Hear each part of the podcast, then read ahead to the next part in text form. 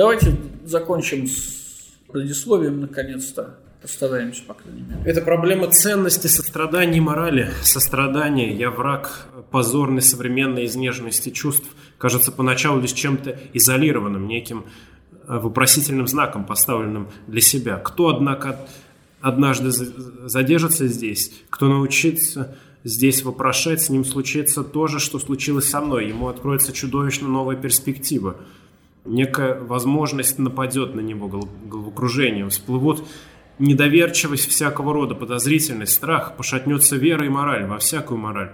Наконец раздастся новое требование, выскажем же его. Это новое требование. Нам необходима критика моральных ценностей. Сама ценность этих ценностей должна быть однажды поставлена под вопрос, а для этого необходимо знание условий и обстоятельств, в которых они произросли, среди которых они развивались и менялись. Мораль как следствие, как симптом, как маска, как тортюбство, как болезнь, как недоразумение, но также и мораль как причина, как снадобье, как стимул, как препятствие, как яд. Да, мораль одновременно случайна и в то же время направлена на болезнь. Мораль одновременно и следствие, и симптом, и источник болезни, которой болеют люди.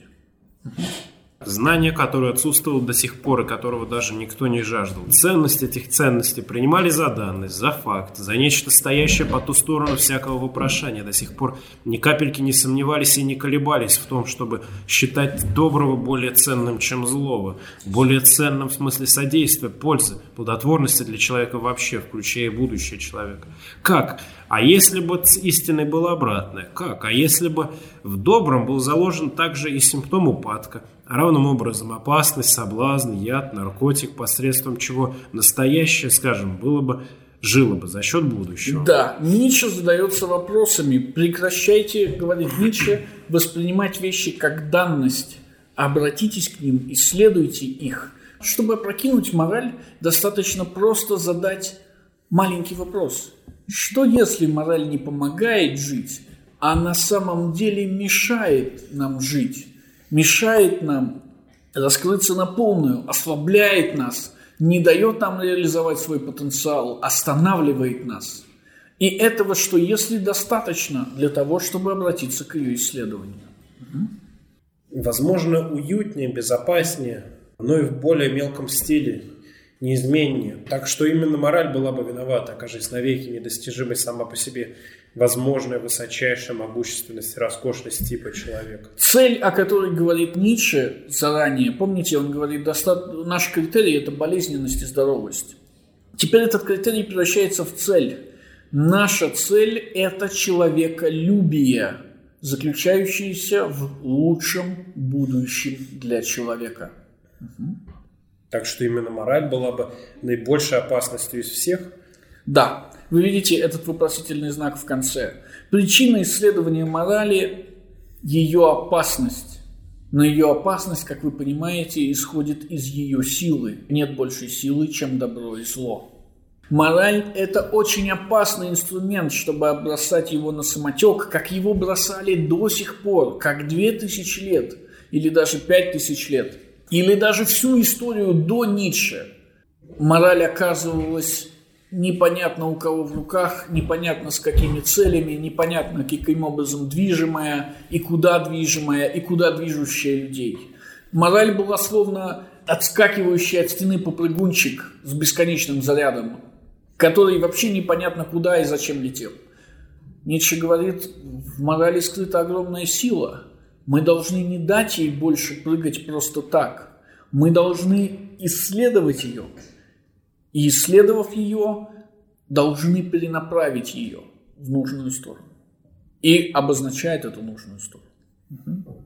Довольно и того, что сам я, когда мне открылась эта перспектива, имел основания высматривать себе ученых, смелых и трудолюбивых э, сотоварищей – я и сегодня еще делаю это. Настало время, снарядившись спуститься в странствие по чудовищному, далекому и столь таинственному материку морали, действительно существовавшей, действительно бывшей морали, но сделать это запасшись исключительно новыми вопросами, взирая как бы новыми глазами. И не значит ли это почти открыть названный материк впервые? Да, Ницше задается двумя задачами. Задача номер один – обратиться к истории морали, но только не той истории, которую рисуют себе английские моралисты, не воображаемой истории, а настоящей истории. Вы помните, генеалогия впоследствии станет методом, научным методом. Но Ницше не первый, кто начнет применять генеалогию. Ницше помогает его выучка. Генеалогия впервые как метод появляется у филологов – Помните у филологов какая проблема? У них есть списки текстов. Иными словами, есть 25 копий одного и того же текста. И все 25 копий одного и того же текста, например, какого-нибудь Цицерона или Витрувия, они все разные. Они все не совпадают друг с другом. Где-то выпала часть, где-то появилась часть, где-то одно слово заменено на другое, и так далее, и так далее, и так далее. И из этих 25 списков надо сделать один подлинный.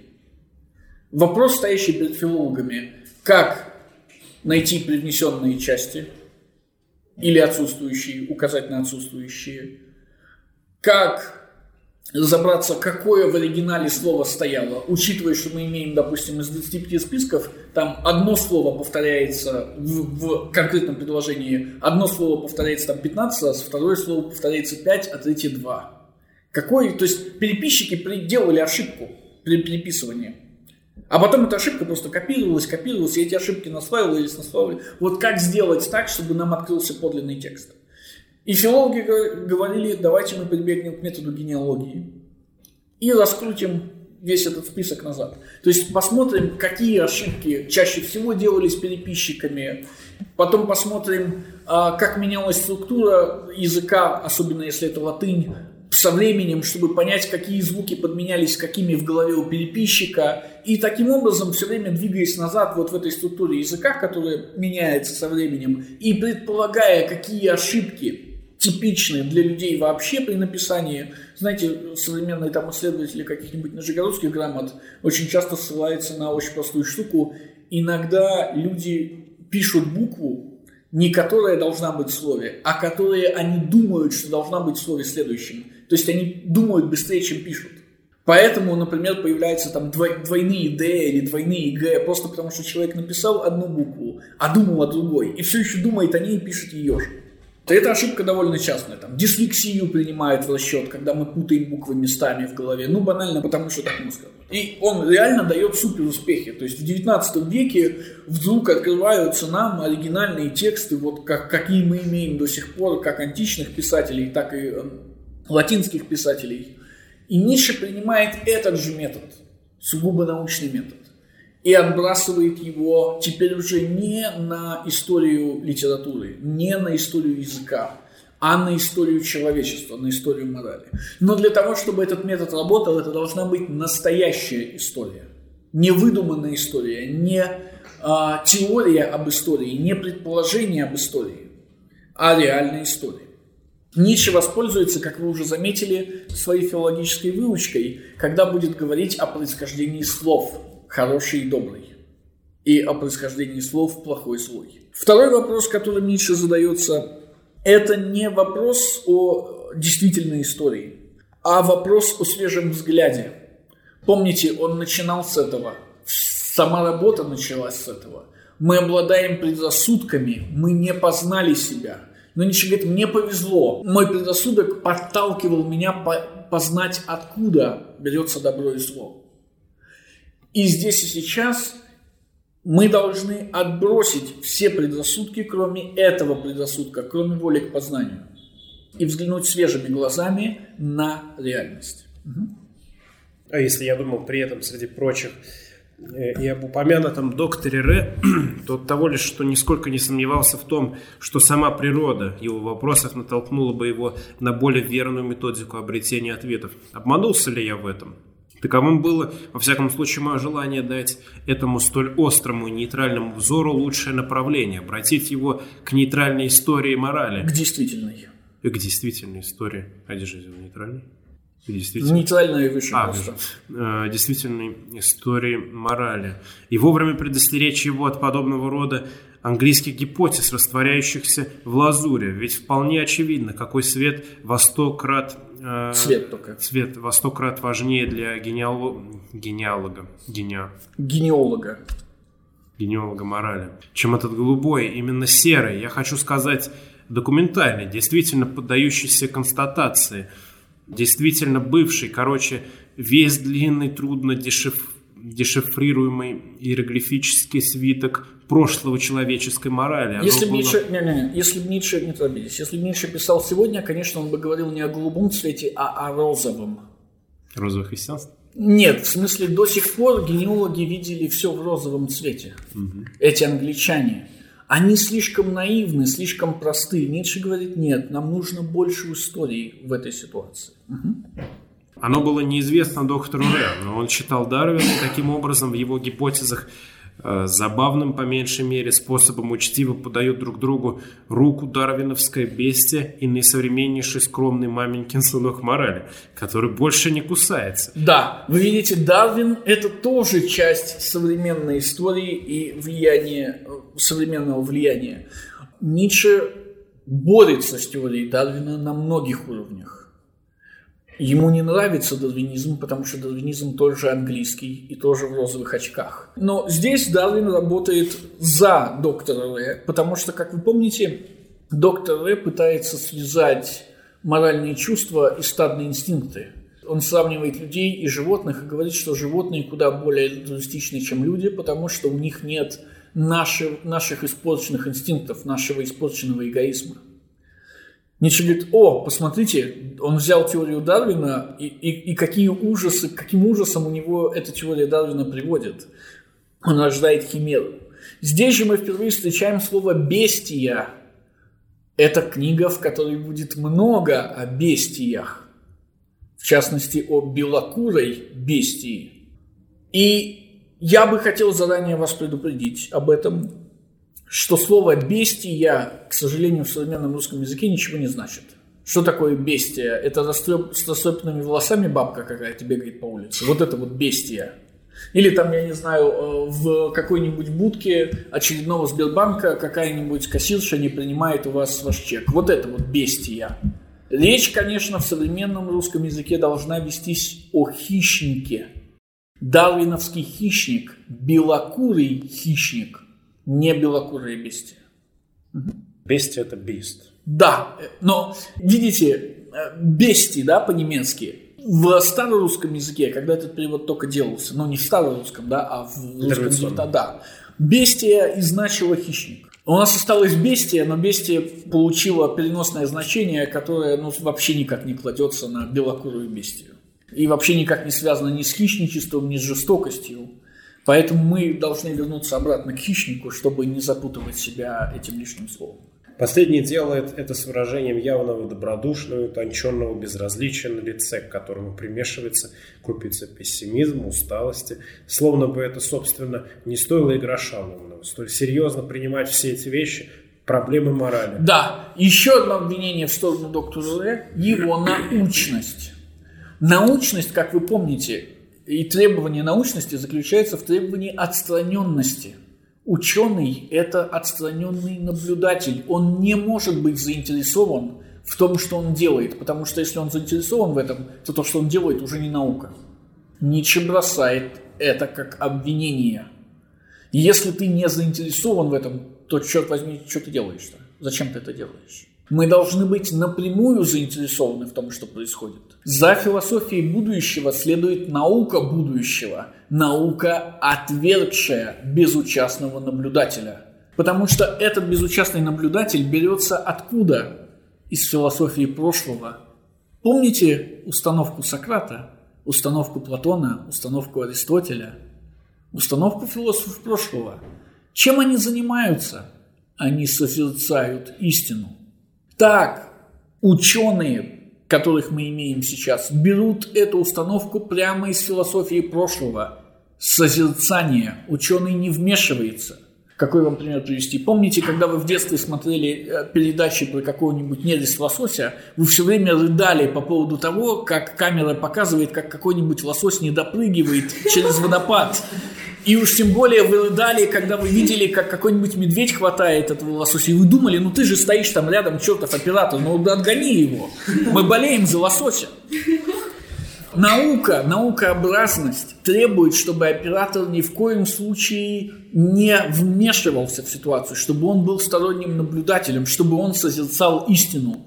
Но философия будущего, в пику философии прошлого говорит, больше никакого созерцания. Нет никакой истины, которую можно созерцать. Есть только ложь, которую можно созидать.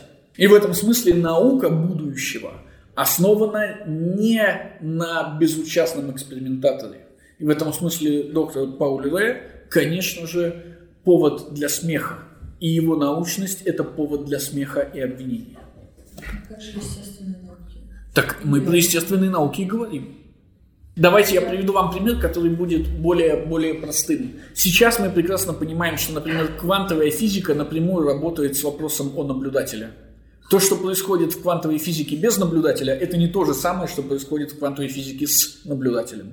В этом смысле Ницше как раз э, очень серьезный задел оставил который победил в конечном итоге. Да, мы об этом, мы об этом Современная говорили. наука, она не... Релятивистская, а, да. да. она релятивистская, она не, не Конечно. Я уж, мы уж не говорим о современной гуманитарной науке, да. которая целиком и полностью превратилась в идеологию. Нет, ну вот, например, там, то есть что-то вроде контраргумента. Есть, например, это плащаница, которой якобы там был завернут Иисус Христос. Вот если бы ученый был верующим, он бы все равно подсознательно так или иначе пытался бы лично для себя доказать, что она подлинная. Вот. Я, если он не верующий, он там... А если он не верующий, значит, он подсознательно пытается доказать, что она ложная. Ну, мне кажется, в зависимости от того, какой Нет, смотрите, ну, если он атеист, то он, наверное, не хочет, чтобы плащаница была настоящая. Точно так же, как если он христианин, то он, наверное, хочет, чтобы плащаница была настоящая.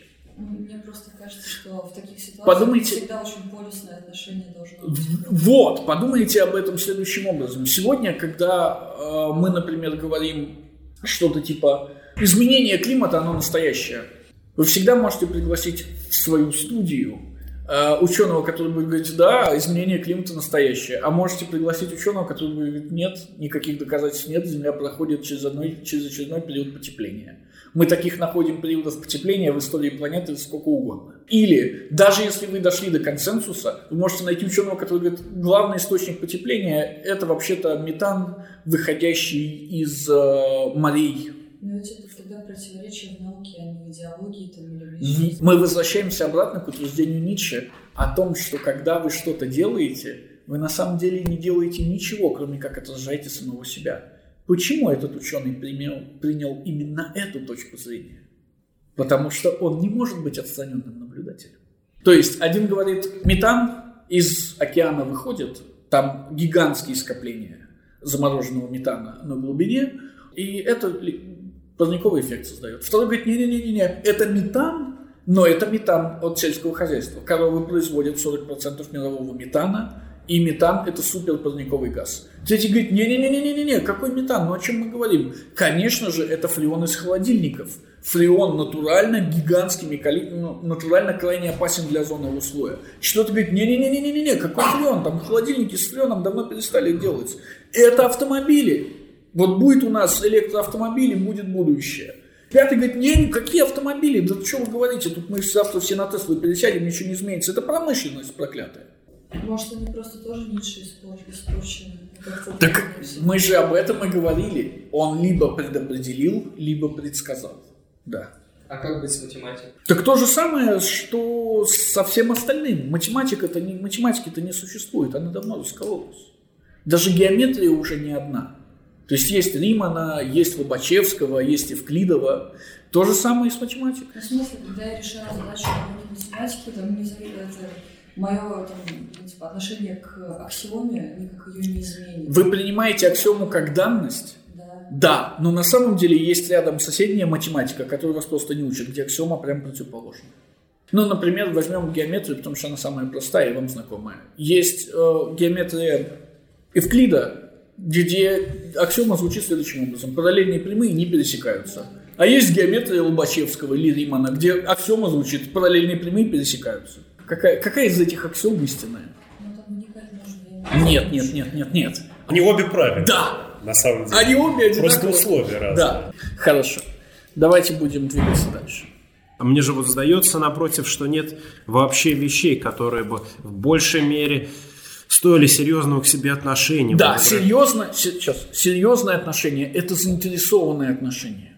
К чему, Ницше говорит, смотрите, вот это вот ваша ученая незаинтересованность, ученая отстраненность, к чему вы обычно отстранены в повседневной жизни? К вещам, которые не имеют никакого значения. Ну, например, к чему вы может быть, от, может быть, можете быть отстранены? Ну, например, вы можете э, быть отстранены к освежителю воздуха в вашей туалетной комнате. И то я боюсь, что вы не отстранены к нему, потому что если запах меняется и он вам не нравится, вы очень расстраиваетесь. К еде вы не можете быть отстранены, потому что вы не можете есть одинаковую еду бесконечное, бесконечное количество раз, раз или есть одно и то же. К вашему кругу общения вы не можете быть отстранены.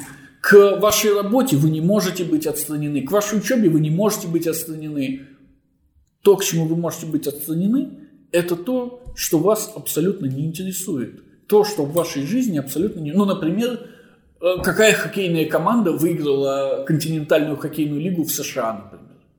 Вот, вот он, отстраненный, чистый наблюдатель. Можете телевизор включить, 200 канал, вот так сидеть, смотреть его. Не меняя выражение лица да? Без работы мозга абсолютно, потому что вот вы отстраненный наблюдатель, и именно поэтому этот хоккейный матч существует. Ницше говорит, но если мы в жизни ясно, четко понимаем, что то, к чему, то, что мы наблюдаем отстраненно, не имеет значения, а то, что имеет значение, то не может быть отстраненно наблюдаемо, как же мы можем требовать нечто подобное для самого важного предмета в нашей жизни, для морали? Как же мы можем требовать научного, в кавычках, отношения к этой силе, если это самая важная сила в наших жизнях? Как мы можем отстраненно наблюдать то, что формирует нашу картину мира, благодаря которой мы живем и сами формируем мир? И ответ – никак. А любой, кто пытается это сделать, либо безумец, либо просто глупец. Как раз веселость, или говоря на моем языке, веселая наука, и есть награда. Награда за долгую, смелую, трудолюбивую и подземную серьезность, которая, разумеется, не каждому по плечу, но в тот день, когда мы от всего сердца скажем вперед, и наша старая мораль есть всего лишь комедия, мы откроем новую интригу и новую возможность для дионистической драмы «Участь души». А он-то уж сумеет использовать ее, можно побиться об заклад. Он великий, старый, извечный комедиограф нашего существования. Наградой за нашу серьезность станет радость, говорит Ницше. Мы предпримем огромные усилия для открытия морали, но когда это произойдет, мы возрадуемся. И тут же напоминает нам о рождении трагедии. Трагедия и мораль, комедия и мораль связаны. И здесь мы должны понимать, что часто смотря на наследников Ницше, мы впадаем в уныние. Например, если мы смотрим на Эмиля Чорана, остается только застрелиться – вот он там в своей болгарской деревне среди пьяниц, значит, пытается вести философскую жизнь. Экзистенциалист абсолютнейший, говорит, вы открываете, он пишет, как Ницше афоризмами, открываете, он говорит, вот сегодня на базаре я видел, значит, пьяного, валяющегося у, и это навело меня на черные мысли об этом, об этом, об этом. С ума сойти. И вам кажется порой, что Ницше такой же, что вот Ницше мрачный, все время страшный, там грозы гремят, знаете, как, как в детских мультиках, молнии сходятся, там тучи сходятся, молнии бьют. Нет, ничего подобного. Ницше максимально веселый. Вы уже должны понимать это представление и связь его. Только здоровый человек ищет трагедию. Больной ищет комедию. Только тот, у кого все хорошо, готов смотреть на ужасы. Тот, кто находится в ужасе, тот хочет смотреть только на ситуацию, когда все хорошо. Последний раз я был в кино миллион лет назад. Но я могу предположить, что если вы зайдете на любой кассовый фильм сегодня, это будет фильм с хэппи-эндом. Это не будет трагедия. Потому что массовый зритель не может смотреть на трагедию. В ней живет. Поэтому ему хочется скорее посмотреть комедию, скорее порадоваться. Вот Ницше веселый, Ницше супер веселый. Потому что Веселье – это награда за тот ужас, который он производит вокруг себя. Помните, когда мы читали Кихома, он говорил, там тучи, там грозы, там бьют страшные молнии в моей книжке. А тут он говорит, при этом не весело, при этом я радуюсь. Если сочинение кому-либо непонятно и плохо усваивается на слух, то Это он про вас. то вина за это, как мне кажется, не обязательно ложится на меня. Последний афоризм посвящен вопросу о том, как читать Ницше. То есть, видите, это предисловие действительно предисловие. Ницше начинает с глобальных вопросов, с глобальных супер вопросов, да, говорит, что мы не можем себя познать. Потом говорит, да, мы не можем себя познать, но мы можем себя рассмотреть. И говорит о собственном детстве, о корнях своего дерева, которое приносит эти плоды. Потом говорит о тех вопросах, которые э, он задает для этой книжки. Потом выходит из этих вопросов на ту альтернативу, которая имеется перед ним, на английских психологов и английских философов, английских в кавычках, конечно же.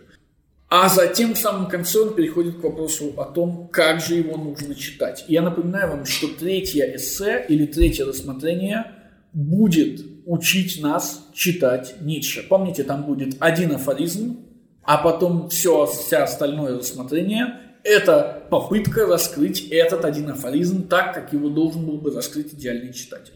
Оно достаточно ясно, если предположить, это я и предполагаю, что предварительно прочитаны мои более ранние сочинения, и что при этом не поскупились на некоторые усилия. Ницше даже сам специально все эти ранние сочинения выше перечислил для совсем ленивых. Угу. Те сочинения в самом деле нелегко доступны, что, например, до моего Заратустра, то я никому не позволю слыть его знатоком, кто хоть однажды не был бы ранен глубоко и хоть однажды глубоко не восхищался каждым его словом. Лишь тогда вправе он наслаждаться преимуществом, лишь благоговейно причастным к лакедионической стихии, халтионической, угу. из которой родилось это произведение. Ее солнечной ясности дали широте и достоверности. Ницше говорит не просто об искусстве читать Ницше. Ницше говорит в первую очередь о связи читателя и книги не всегда возможно попасть в целевую аудиторию. И здесь мы должны вернуться обратно к Вагнеру. Чему Вагнер учит Ницше в первую очередь? Вагнер говорит, я создаю искусство, вот эти мои оперы, они не для современников, они для будущего. Не воспитаны еще такие оперные певцы, которые могут исполнять мои оперы правильно, как они задуманы. Не э, обучены еще музыканты, которые могут играть то, что я хочу и как я хочу. Все, что я делаю, раскроется только впереди. И Ницше подхватывает эту мысль. Ницше не для современников, Ницше для будущего. Целевая аудитория Ницше, порой, э, сам Ницше, как ее описывает сам Ницше, и порой говорит о ней, родится только через несколько веков. Сейчас мы все еще не способны воспринимать его. И в этом смысле, конечно же, всякая книжка Ницше имеет свою целевую аудиторию. Я обычно говорю студентам, что очень просто сегодня увидеть, кто попал в целевую аудиторию, а кто нет. Вот если вы читаете Заратустру в захлеб, если каждая страница переворачивается легко и следующее желаемо, то вы попали в целевую аудиторию. Но я лично знаю несколько десятков людей, которые вообще не могут пройти даже через одну страницу Заратустры. Настолько тяжело им дается, настолько неприятен им этот, в буквальном смысле неприятен, в фигуральном неприятен им этот стиль, что они просто не в состоянии его читать. И эта заслуга, несомненно, не их, а Ницше, который таким образом четко отделяет тех, кому нужна эта книга, или для кого она предназначена, от тех, кому она не предназначена. Да. А как вы думаете, ну, извините за то, что вопрос не по теме, почему Ницше стал таким а, попсовым, в некотором смысле, мейнстримом? Причина, наверное, в невероятном успехе. Причина в том, что Ницше победил. В современном мире не на кого больше опереться. Ни в серьезном плане, ни в несерьезном плане. То есть Ницше оказался и предопределил, и предсказал все то, что с нами происходит. И когда мы хотим понять, почему это происходит, нам некуда больше обратиться. Платон не объясняет вам массовую культуру современности. Аристотель не объясняет, хотя пытается. Гоббс не объясняет, Лок не объясняет, Ницше все понятно объясняет. То есть тут связь скорее прямая, чем обратная. Не нам нравится Ницше, да, поэтому мы так живем, а мы так живем, поэтому нам некуда обратиться, кроме как к Ницше. Что же касается его популярности, я так подозреваю, что вы имеете в виду какие-то молодежные или околофилософские круги, то, конечно, э, ответ здесь, наверное, будет гораздо более простым. В по ту сторону добра и зла Ницше бросает Платону следующее обвинение. Платон скучен. Ницше никогда не скучен. Ницше максимально интересен. Ницше невероятно возбуждающий. Ну, не в том смысле, в котором сегодня это обычно употребляют, да? Именно поэтому, чтобы быть молодым человеком и читать Платона, нужно быть невероятно одаренным, потому что Платон требует невероятных усилий для своего прочтения. Чтобы быть молодым человеком и читать Ницше, не надо много усилий. И поэтому Ницше гораздо популярнее в среде молодежи, чем Платон. Плюс он такой, что сегодня по-английски называется edge, да, он edgy.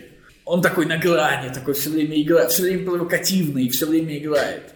Поэтому он гораздо более популярен, чем Платон или чем Аристотель. Кто сегодня будет Аристотеля-то в здравом уме читать? Или там Гоббса какого-нибудь, вот такие гигантские талмуды, да. Вы сказали, что э, Ницше не для современников, а для будущего, что сейчас его тяжело читать. Ну а до этого вы говорили, что ну, вообще все то, что мы сейчас имеем, это последствия философии. Да. Ну, то есть тогда, получается, нашлось множество людей, которые все-таки смогли его прочитать. Нет. И ну хорошо, постмодерн это последствия Ницше. Да. И вот тогда, ну, тогда Но получается- это не то, это не то, куда Ницше ведет. Это как раз его современники или там следующее поколение после него плохо его прочли и вывели нас в постмодерн. Ницше не выводит нас в постмодерн. Мы говорили об этом в самом начале. Наследников Ницше можно разделить на условные две группы. Первые – это э, вот эти черные экзистенциалисты. Вторые – это э, постмодернисты в их худшем проявлении. Опять же, постмодерн – термин, который нельзя употреблять, но здесь для простоты мы с вами это сделаем. В худшем употреблении это ребята, которые говорят, а, ничего не важно, там какой-нибудь Саттер говорит, ой, симулятор, я знаю, что ни один знак ничего не значит. Что все подменено. То есть и те, и другие абсолютно не ну, я не хочу сказать, не поняли Ницше, но не дотягивают до масштаба Ницше. Несмотря на то, что Ницше порождает экзистенциализм, Ницше не экзистенциалист. Несмотря на то, что Ницше порождает э, постмодернизм, в кавычках опять-таки, Ницше не постмодернист. У Ницше есть проект философии будущего. Да, но никто не смог за него этот проект закончить. Никто не смог подхватить знамя. Давайте, у вас был вопрос там, нет?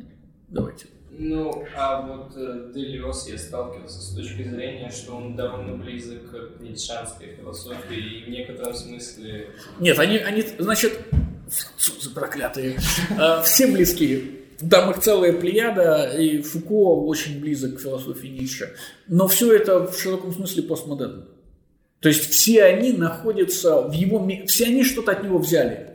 Его метод, как, например, Фуко, а, его настроение, его способ писать, его критичность по отношению к окружающему миру, его умение разрушать, в первую очередь. Но при этом сами они оказываются неспособными продлить этот проект дальше.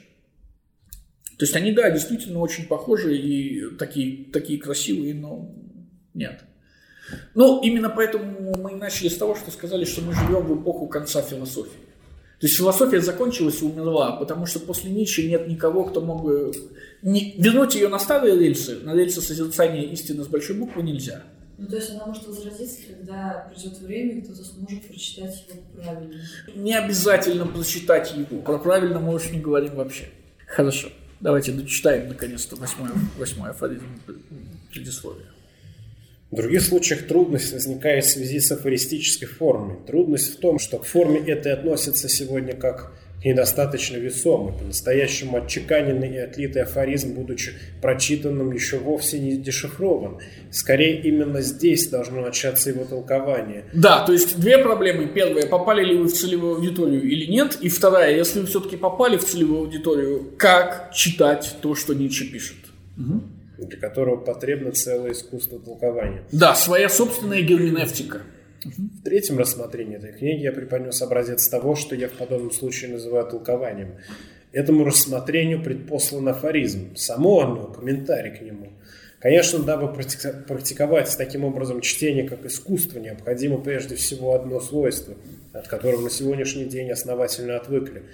И от этого эм, сочинения мои еще не скоро станут разборчивыми. Необходимо быть почти коровой и, во всяком случае, несовременным человеком. Искусство пережевывания. Да, пережевывание. Ницше говорит, что в этой книге он спускается вниз настолько, насколько это возможно, и даже решается нам сам, сам объяснить, как его надо читать. что вообще говоря, ну, серьезные усилия. При этом он говорит, что даже после того, как он объяснит нам, как его надо читать, не факт, что мы сможем его читать.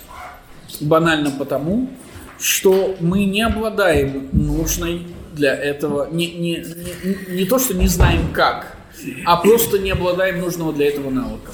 Что ж, после этого предисловия, которое все, что нужно для нас открыло, мы должны перейти непосредственно к первому рассмотрению, посвященному представлению о добре и зле и о том, что такое хорошо и что такое плохо. Я должен предпослать вам э, короткое замечание и описать проблему, которая скрывается в русском языке. Дело в том, что в оригинале, конечно, добро и хорошо – это одно и то же слово. То есть по-немецки good – это и добро, и хорошо, а вот зло и плохо – это разные вещи. То есть good und böse и good und schlecht. Или, если хотите английский, вам ближе, там тоже в английском добро и хорошо – это одно, одно и то же слово. Good and bad and good and evil. В русском языке, к сожалению, добро и хорошо разошлись, но, как вы помните, мы еще имеем э, какие-то остатки э, того факта, что добро и хорошо – это одно и то же в языке. Да? Но я уже приводил эти примеры, но не страшно, если я приведу их еще раз. Иногда вы на какое-то предложение отвечаете утвердительно «добро». Добротно сделано. Да, да, или, или говорите «добротно да. сделано», да, в смысле «хорошо сделано». Вот мы с вами, естественно, будем плясать от этого добро к хорошо и от хорошо к добро, но вы должны понимать, что это одно и то же слово в оригинале, и мы подразумеваем всегда одно и то же слово. Рассмотрение первое. Добро и зло. Хорошее и плохое. Эти английские психологи, которым мы до сих пор обязаны единственными попытками создать историю возникновения морали, сами задают нам тем, что они собой представляют немалую загадку. Они имеют даже, признаюсь в этом, в качестве воплощенной загадки некоторое существенное преимущество перед своими книгами. Они и сами интересны. Да, их книги неинтересные, как вы понимаете, и во-первых, английские в кавычках, по той простой причине, что доктор, доктор Паули Ле, конечно, не англичанин. Во-вторых, Ницше начинает с того, что хорошего в английских психологах. психологах. И первое, что в них хорошего, это то, что они первыми начали задаваться вопросом о морали, то есть первым поставили мораль как проблему – Второе, что в них хорошего, это тот факт, что сами они представляют некий интерес, э, антропологический, если хотите, интерес. В чем же он заключается? Эти английские психологи, чего они, собственно, хотят? Вольно или невольно, но всегда застаешь их за одним и тем же занятием. Именно они заняты тем, что вытесняют на передний план постыдную часть нашего внутреннего мира и ищут наиболее действенные, руководящие, решающие для развития факторы как раз там, где менее всего желала бы находить их интеллектуальная гордость человека. Скажем, в силе инерции, привычки или в забывчивости, или в слепом и случайном сцеплении и механике идей, или в чем-нибудь чисто пассивном, автоматическом, рефлекторном, молекулярном и основательно тупоумном. Э, что же, собственно, влечет всегда названных психологов именно в этом направлении? Не тайна ли это? Коварный, пошлый и, может быть, не сознающий самого себя инстинкт умоления человека. Мы снова возвращаемся к идее о том, что в своей книге автор не выказывает ничего, кроме самого себя. Если английские психологи, изучая психологию, так заостряются, так а, обращают внимание на силу инерции, на силу привычки, на тупости, на простоте, на забывчивости. Не являются ли они сами таковыми? Не открывают ли они свою тупость, забывчивость и простоту через свои книги? Или пессимистическая подозрительность, недоверчивость разочарованных, помраченных, отравленных и позеленевших идеалистов. Или мелкая подпольная враждебность к злобе, злопамятности. Нет, враждебность и злоба к христианству. Враждебность и злоба к христианству и Платону. Вы видите, христианство и Платон связаны.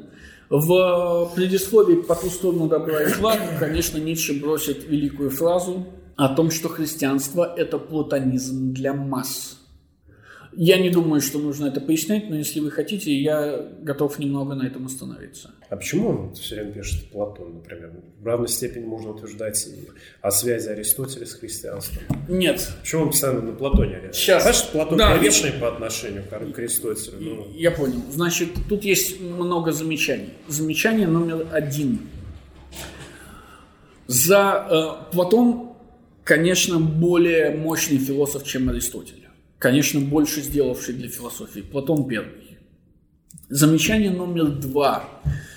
Влияние Платона для Ницше более гигантское, более огромное, чем влияние Аристотеля.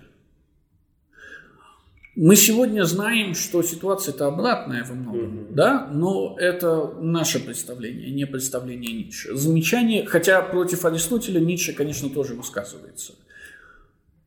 Пару раз точно. Замечание номер три.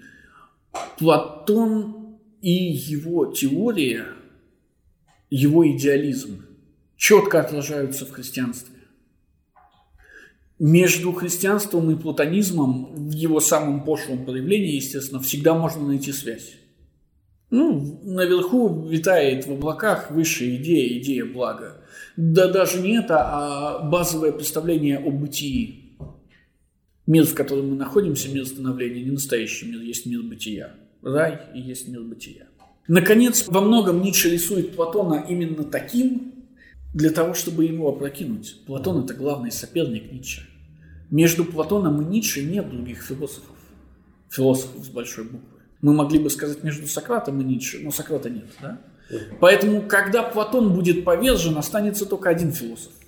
И для того, чтобы так было, для того, чтобы Ницше не распалялся, Ницше вынужден рисовать такую картину, при которой нет Аристотеля. Повторюсь, Аристотель упоминается в работах Ницше раза три, наверное, на моей памяти. И там, в общем-то, нет практически ничего существенного. Банально потому, что если бы Аристотель был принят как величина, пришлось бы и его громить отдельно, и Платона отдельно. А это бы уже уменьшило самого Ницше. Христианство и Платона вы же хотели, да. Ну, я коротко уже это упомянул. Базовые качества платонизма в его пошлом, худшем проявлении, конечно же, сродни качествам христианства. И мы находим очень много у Платона вот тех самых отвратительных, в кавычках для Ницше, представлений, которые затем перекинутся на христианство. Ну, например, Сократ начинает с чего? Сократ начинает с того, что говорит, что главное в жизни – это душа, и надо заботиться о душе. Что ни тело, ни богатство, ни успех, политический успех, внешний успех не имеют никакого значения. Что единственное, что имеет значение, это забота о душе. Почему Сократ так говорит? Ницше объяснит нам, потому что он старый, безродный, нищий уродец. А вокруг него только молодые, красивые, богатые, родовитые мальчики ходят. И вот эти мальчики на него никогда не посмотрят до тех пор, пока он не объяснит им, что у него есть то, чего у них нет. И это нечто красивая душа. Вот связь с христианством. И, конечно, христианство не подчерпывает это, а налагается на это. То есть, когда Христос объясняет, что надо заботиться о душе, или там Павел объясняет, что надо заботиться о душе, так будет лучше, он ни о чем новом-то не говорит. Нет никакой революции ни в душе, ни в том, что о ней надо заботиться. Все уже подготовлено до него. Быть может, именно поэтому он об этом и говорит, что все подготовлено. Или наследниками Платона в широком смысле, или античной философии вообще, например, являются стоики. Что говорят стоики? ультимативно, что все страдания надо переносить, что не надо отвечать ударом на удар, что не надо сопротивляться, потому что это невозможно для стойков, нельзя сопротивляться окружающему давлению. Надо просто принимать все и терпеть. То же самое, например, говорят эпикурейцы, которые говорят, что для того, чтобы быть счастливым, не надо обладать внешними благами. Внешними благами нельзя обладать в принципе, они все время меняются, они все время убегают. Больше боли будет в жизни, чем радости. Поэтому надо не думать, как добежать до радости, а надо думать, как научиться претерпевать боль все время. И вот эти все идеи, они платонические идеи, да, э, идеи классической политической философии, они идеально накладываются на христианство. Поэтому Ницше вполне серьезно обвиняет Платона в том, что Платон и классическая политическая философия в целом подготовили почву, на которую христианство легло идеально. При том, что Выступает они против чего? Против чего выступает Сократ? Против тех самых красивых, богатых, успешных, родовитых мальчиков. Против тех, кто являются аристократами по происхождению и по сути своей. То есть, когда Ницше будет говорить о восстании рабов в морали, мы сможем, пусть и косвенно, увидеть в этом восстании Сократа. Сократ – это раб от морали. А господа от морали – это Алкивиад, это Критий, это Хармит, это Ксенофонт, это Платон. Ну что делает с ними Сократ? Он совращает их. Поэтому обвинение против Платона – это существенное обвинение в любом случае. Или же похотливый вкус к неприятно странному, болезненно парадоксальному, к сомнительному, бессмысленному в существовании. Или, наконец, всего понемногу. Малость пошлости, малость помрачения, малость антихристианства, малость щекотки и потребности в перце – но мне говорят, что это просто старые, холодные, скучные лягушки, которые ползают и прыгают вокруг человека и в самом человеке, словно бы там они были вполне в своей стихии, а именно в болоте. Я внемлю этому сопротивлением.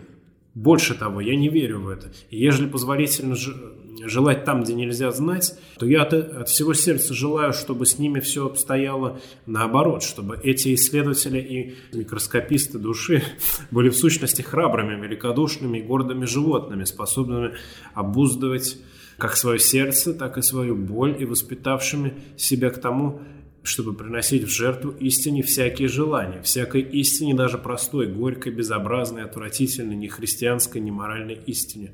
Ибо имеются ведь и такие истины. Да, это напоминает нам, это описание напоминает нам человека из последней части, так говорил Заратустра, человека, который изучает пиявку, который говорит, я всю жизнь свою посвятил изучению вот этой конкретной пиявки – это один из потенциальных людей будущего, потенциальных философов будущего. Это их основание. У него есть, и Ницше надеется, что это так, главная новая добродетель.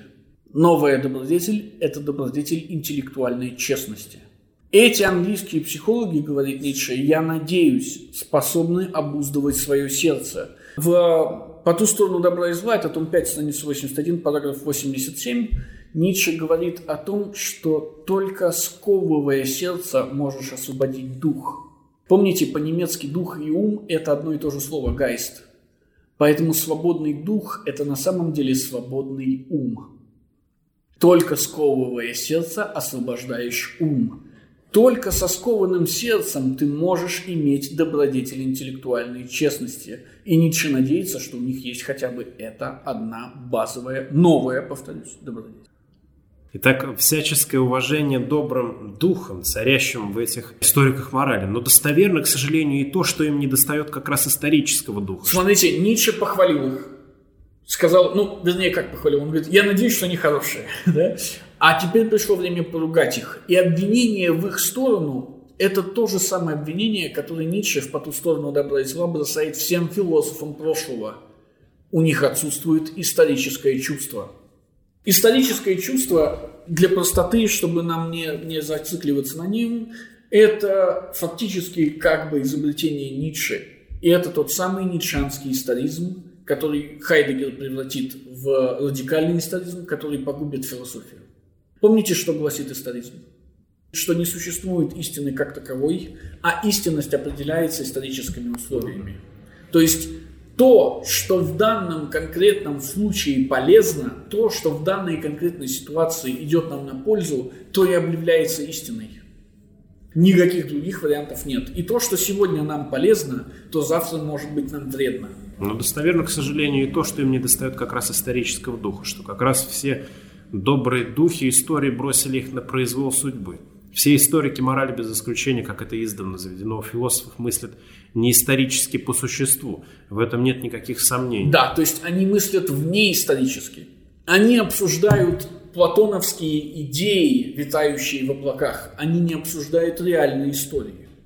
Халтурность их генеалогии морали тотчас же проявляется там, где речь идет о внесении ясности в происхождение понятий и суждениях, и суждения хорошо. Первоначально, так постановляют они, не эгоистические поступки расхваливали и называли хорошими э, те, кто пожинал их плоды, стало быть, те, кому они были полезны.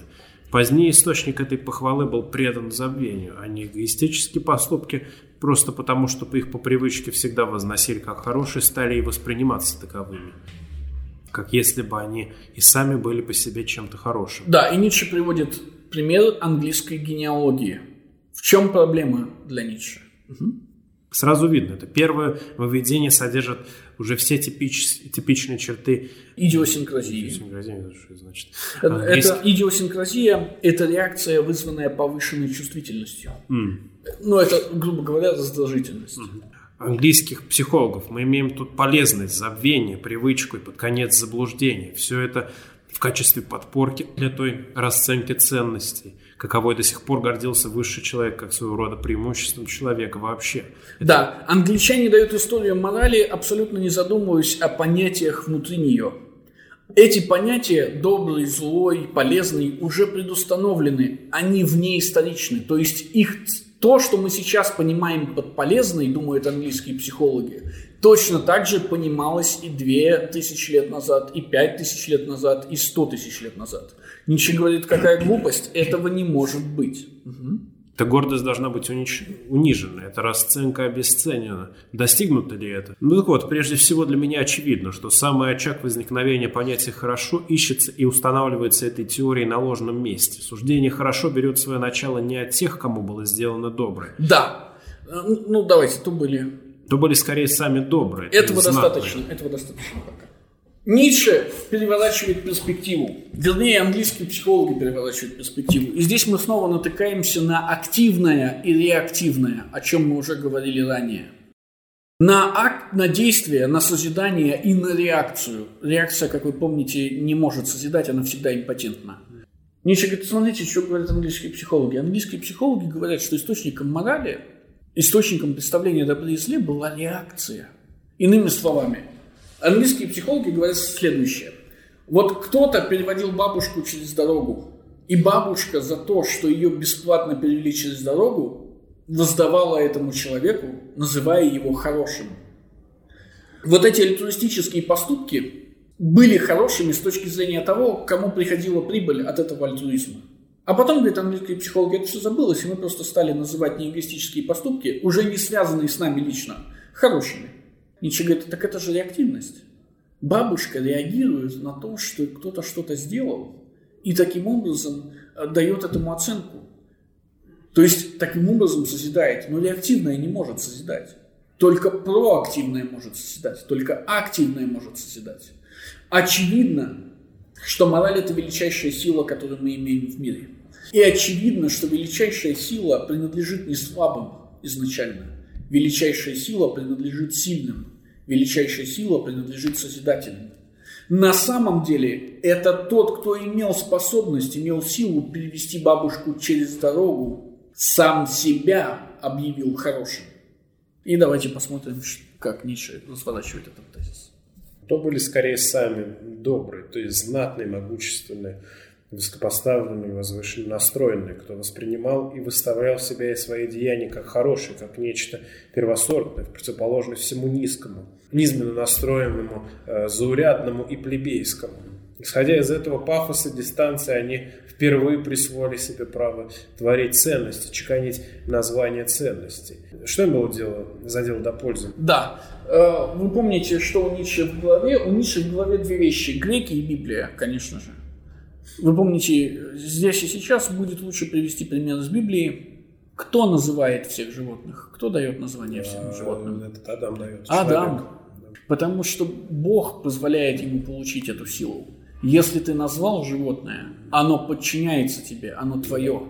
Название, создание названий, описание мира – это гигантская сила. И очевидно, эта гигантская сила принадлежит успешным, она не принадлежит неудачникам изначально. Эти успешные из пафоса дистанции, Ниша снова играет со словами. Пафос, ведь это греческое слово, древнегреческое слово. Что оно значит изначально? Что такое пафос? Это страсть. Это страсть или чувство. Пафос дистанции – это чувство дистанции.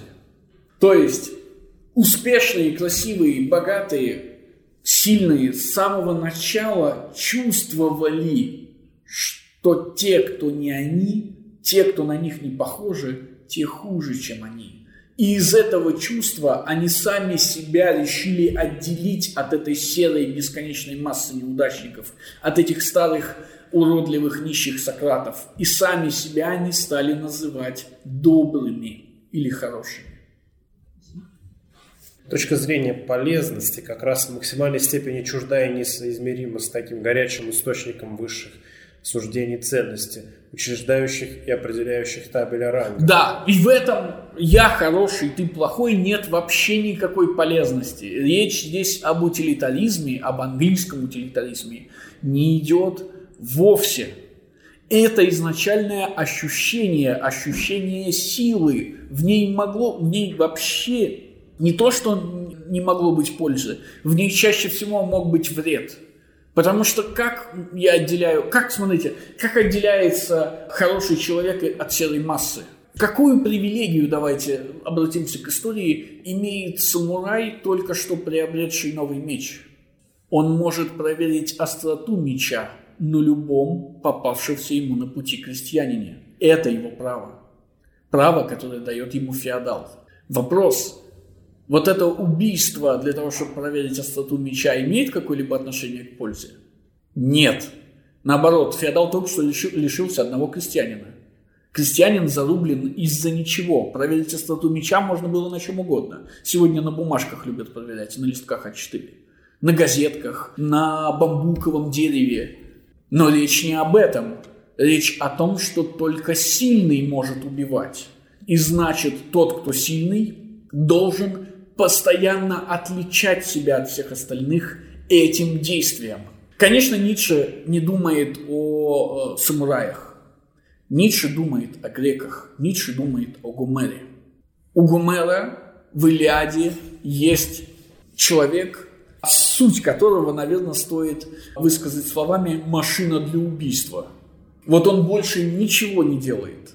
И давайте я скажу быстренько шутку, а потом перейду к сути. Шутка следующая. Гумер называет это качество машины, человек-машина для убийства словом «этос», из которого потом выходит этика. этика да. «Этос» – это характер.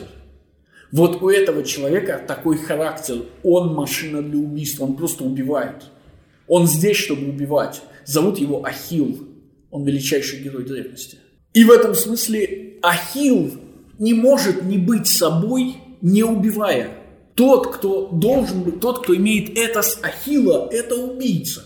Это мясник, бросающий даже вызов иногда богам. Только боги пытаются его остановить, и то он иногда настолько злой, что говорит, иди сюда, рвет на себе рубаху, да, и говорит, иди сюда, э, бог ветра, а сейчас мы разберемся с тобой. Никакой полезности в этом нет, потому что, как вы помните, Ахилл не то, что валит э, с э, Троянской войны, Ахилл не просто валит, Ахилл перед тем, как свалить, думает о том, чтобы убить Агамемнона. Настолько он расстроен Агамемноном. То есть он собирается всю войну пустить под откос, потому что дядька Агамемнон его обидел. Его вообще не интересует победа греков, его вообще не интересуют захваченные трофеи, его не интересуют женщины, его не интересует судьба греческого мира, его не интересует убийство Приама или убийство Гектора, его интересует только одно. Ты мешаешь мне делать то, что я делаю. Я Ахилл, я убийца. Отойди, не мешай. А ему мешают. И таким образом, имея в голове эти примеры, Ницше в первую очередь выбрасывает в окно английский утилитаризм. Утилитаризм и мораль изначально не связаны вообще никак.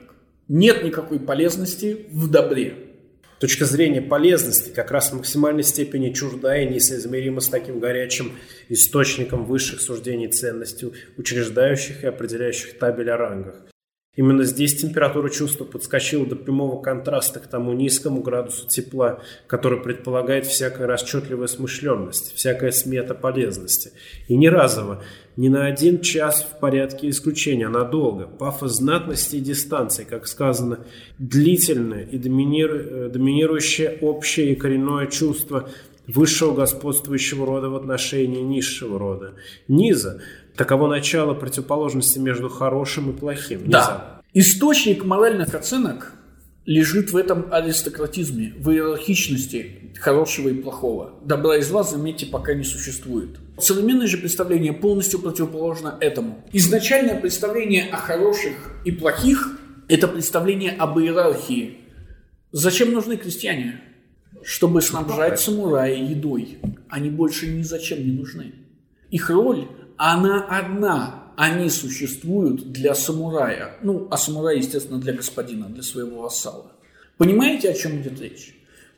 Сильные, успешные, красивые, удавшиеся понимают, что для их существования внизу должна быть расположена серая безликая масса неудачников. Слабых, забитых, убогих, силых, ничтожных, которые и своим, уже фактом своего существования возвышает их, отделяет их от себя – Вернее, они, конечно, сами себя от этой массы отделяют. Изначальная позиция худшая существует ради лучшего. Крестьянин ради самурая, самурай ради господина, господин ради императора. Других вариантов нет и не может быть. Но посмотрите, к чему мы пришли сегодня, говорит Ницше. Посмотрите на этих английских психологов Манели. Разве мы не пришли прямо к обратному? Разве не говорит вам политический кандидат на, на самый высокий пост в государстве, что он будет работать ради вас, что он всю жизнь положил ради вас? Разве не говорит Фридрих II, только плохой, да, Фридрих II, не хороший Фридрих II, что он не царь, не господин, а только первый слуга в государстве? Получается, что современная ситуация прямо противоположная, что лучшее тут существует ради худшего. В этот момент Гумер не то что переворачивается в гробу и там давится пончиком, он заново умирает второй раз. Потому что это безумие утверждать, что лучшее существует ради худшего. В этом, естественно, несомненно, нельзя не увидеть упадок. В этом нельзя не увидеть деградацию, в этом нельзя не увидеть проблему для человечества. Мораль прошлое, мораль изначальная, мораль, которая подпитывала создание лучших людей. Мораль современная, наоборот, никаких лучших людей ни, ни, никогда не появится. Почему? Неужели вы хотите кому-то служить? Никто не хочет никому служить. Но только лучший должен служить худшим. А значит, для того, чтобы не служить, нужно что сделать? Стать господином. Нет, нет, нет, нет, нет, нет, нет. Не служить. Чтобы не служить? Да. Стать худшим, конечно. Ты тогда же и будешь служить. Смотрите, в изначальная мораль худшая для лучшего. Современная мораль лучшая да, для худшего. А, в современном, да. Да, да, да. да. В таком случае, конечно, именно поэтому вы э, видите все чаще кандидатов, с которыми там можно пойти пиво попить, да, вот они такие. Именно поэтому Ницше, например, в Затустре говорит, царство последнего человека – это царство абсолютного коммунизма или абсолютной анархии. В смысле, в мечтах Кропоткина, а не в смысле там в рисунках на стенах. Где нет господ и нет подчиненных, где только одно стадо, где только одна мелочь. Кто захочет приказывать, кто захочет быть лучшим, если это значит работать на худших? Так мы понимаем, что современная мораль, естественно, это мораль деградации и мораль упадка. Но как же так получилось, что из изначальной установки, которую мы все разделяем, мы пришли к установке, которая э, абсолютно противоположна и при этом еще и максимально вредна? Право господ давать семена заходит столь, столь далеко, что позволительно было бы рассматривать само начало языка как проявление власти господствующих натур. Они говорят, это есть то-то и то-то. Они опечатывают звуком всякую вещь и событие, и тем самым как бы завладевают ими. Да, сила господ э, выражается не в том, что они бьют крестьян или там э, залезают э, очередного несчастного проходившего мимо простолюдина. Сила господ в названии вещей. И в этом смысле Ницше опять предопределяет будущее. Главная наука постмодерна опять в кавычках, да, называется семиотика. Это наука о знаках, наука о том, что если вы контролируете язык, вы контролируете мир. Что на самом деле это язык контролирует мир, благодаря тому, что называет те или иные вещи те или, иными именами. Мы говорили об этом на первой встрече, о том, что наследники Ницше, а, например, левые наследники Ницше, современные феминистские, пытаются контролировать в первую очередь язык. Это, несомненно, заслуга Ницше. Это Ницше объяснил им, что контролируя язык, ты контролируешь мир. Из этого начала ясно, что слово «хорошо» вовсе не заведомо необходимым образом связуется с неэгоистическими поступками. Как это выходит согласно суеверию названных гене... э, генеалогов морали? Скорее, это случается лишь при упадке аристократических суждений ценностей, когда против... противопоставление эгоистического и неэгоистического все больше и больше навязывается человеческой совести. С ней вместе, если пользоваться моим языком, в конце концов берет слово и словеса стадный инстинкт.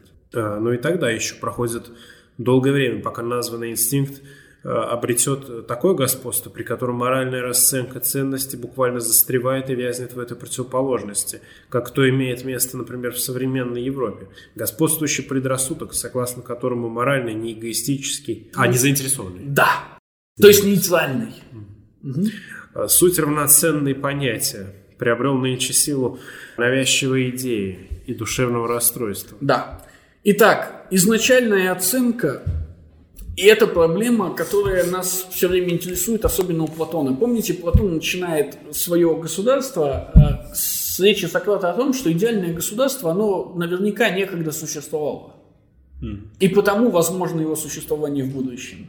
И первый же вопрос, который обычно задают на философских факультетах, э, звучит следующим образом. А если оно существовало, как оно умудрилось перестать существовать?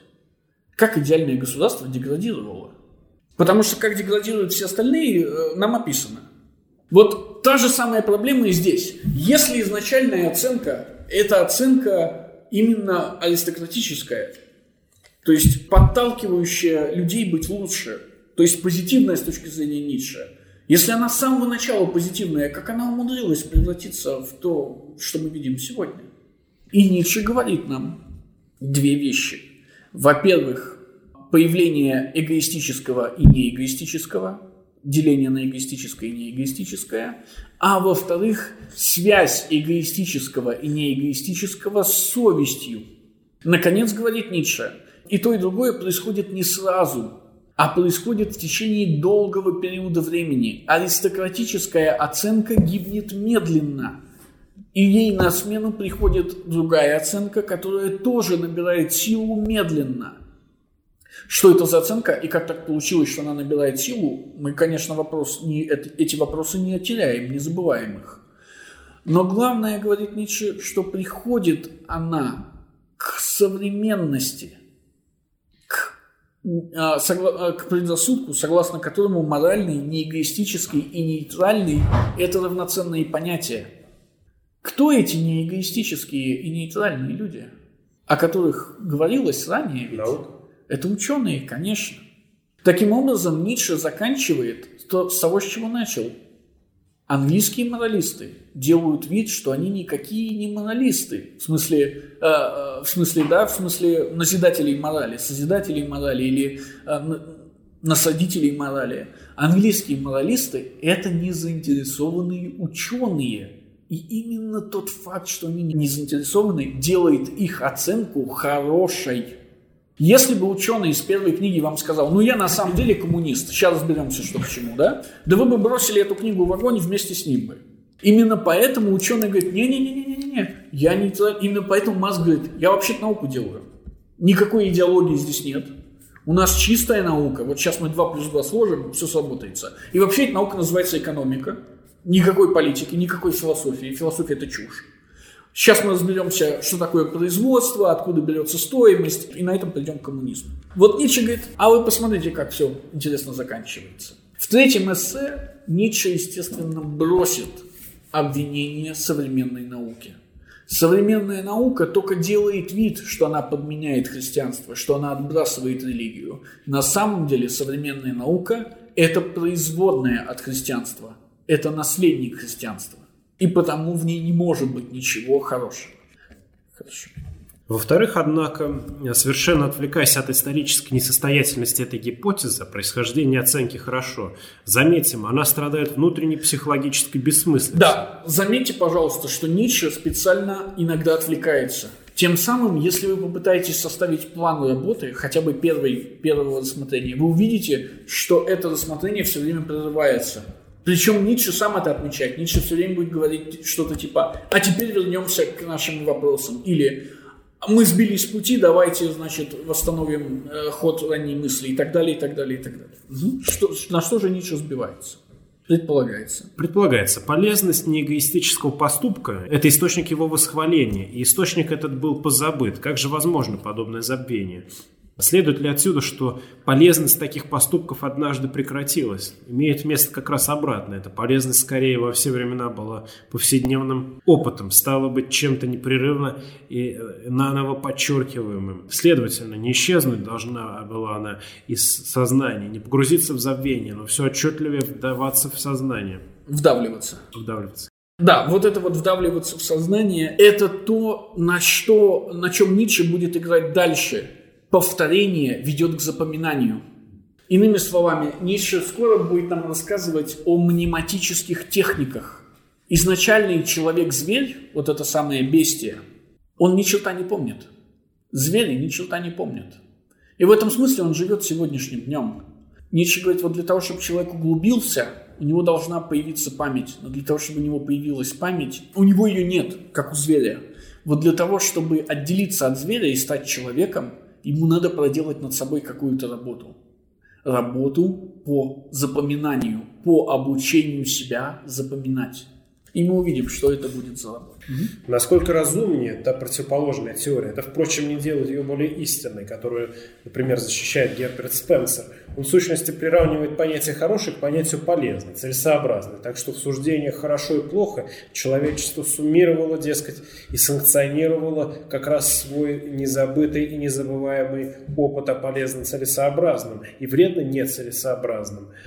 Хорошо, согласно этой теории, то, что с давних пор оказывалось полезным, тем самым полезным может претендовать на значимость в высшей степени ценного, ценного самого по себе. И этот путь объяснения, как сказано, ложен, но, по крайней мере, само объяснение разумно и психологически состоятельно. Смотрите, есть два неверных пути.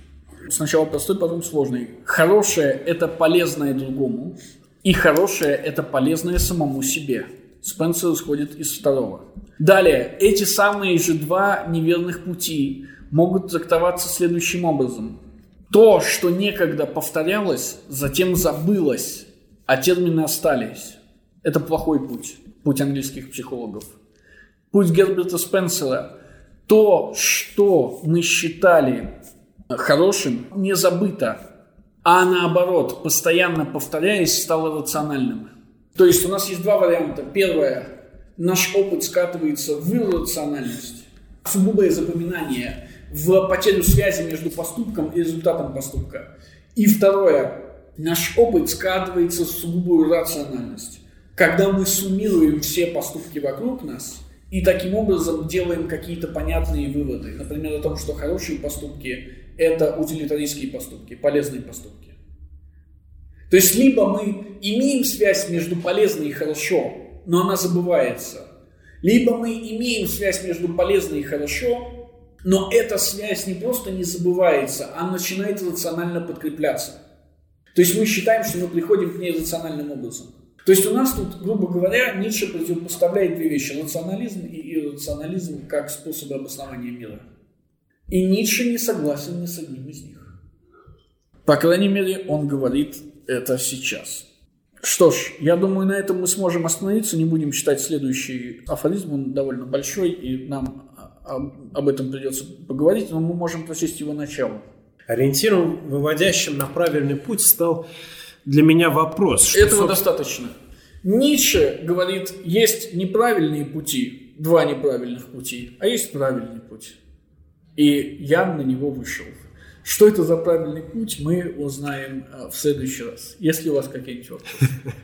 У вас уже такие блогерские приемы Нет, ну почему? Это же клиффхенгер. Что-то же должно мотивировать вас прочесть эту книгу в конце концов. Есть ли вопросы? Что ж, тогда мы увидимся в следующий раз.